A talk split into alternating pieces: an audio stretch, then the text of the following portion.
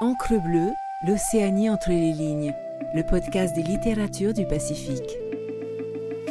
Écoutez Encre bleue, c'est s'amarrer dans le Pacifique pour une minute, pour une heure avec un texte, un auteur.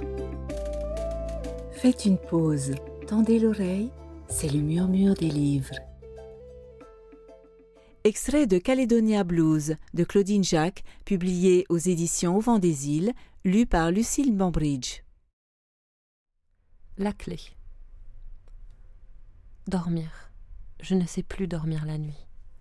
Les ténèbres, leur silence m'abîme. Un néant, un piège, un risque. Vous comprenez? C'est ainsi.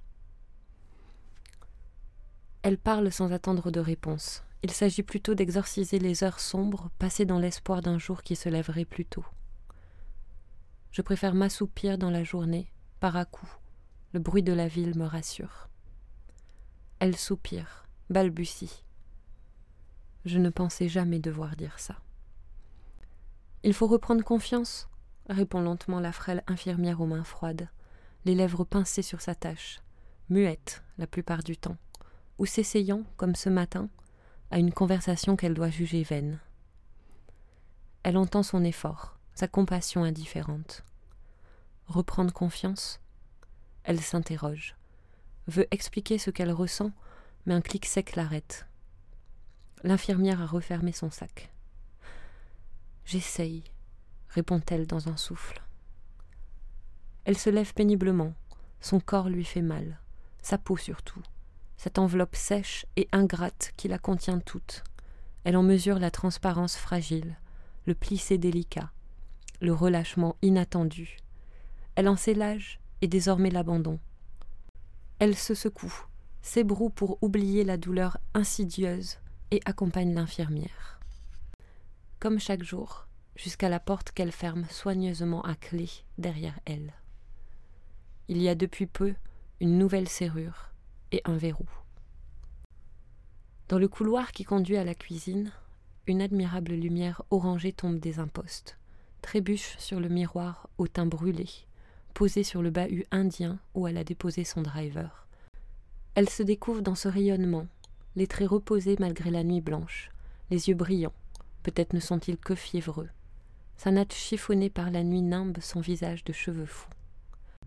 Elle remet de l'ordre dans cette soie claire, laisse courir ses doigts sur le contour flou de sa joue, de son cou, de son épaule dénudée, ajuste l'encolure lâche de sa robe pour autour achetée à Papeete, panachage de pareo et de dentelles blanches extravagantes, qu'elle a choisies larges pour être confortable la nuit et longues pour rester convenable au réveil. Des larmes lui viennent, vite essuyées. Elle doit rester digne et demeurer l'exacte personne qu'elle était avant, vaillante, enjouée, positive. Oui, positive malgré la mort brutale de Paul, l'affreux cancer qu'elle combat depuis, malgré ce qu'elle ne nomme pas n'ose pas nommer. C'est son élégance, sa bravoure de l'instant, placée comme un curseur sur une ligne assurée, que la vie lui crayonne sans soin depuis trois ans. Reste à régler tout sursaut, tout chaos, tout tressaillement.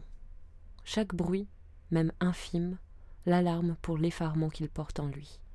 Chaque première lampe allumée abrite les ombres et les peurs du clair-obscur qu'elle révèle. Il n'y a plus que le grand jour, pour la rassurer. Et le verrou. Dans son sommeil, elle chasse machinalement une mouche absente, change de position. Ses traits se crispent. Une sueur âcre, qui n'est pas celle de la fièvre, mouille son front. Allongée sur son lit, elle avait dévoré Sukwan Island jusqu'à s'endormir, rafraîchie par le ventilateur du plafond qui froufroutait l'air. Le craquement inhabituel du parquet l'avait à peine alertée. Elle n'avait pas eu le temps de crier. Une main s'était abattue sur sa bouche. Une autre fouillait déjà sous sa robe. L'homme pesait de tout son poids. Elle avait senti des doigts rudes l'écarter, la griffer, un sexe solide glisser entre ses cuisses, la pénétrer, la fourrager. Elle s'était débattue jusqu'au coup de poing final, reçu en plein visage. Et, dans son souvenir meurtri, hagard, persiste le bruit d'une porte qui claque. Cela n'avait pas duré, cela durait encore.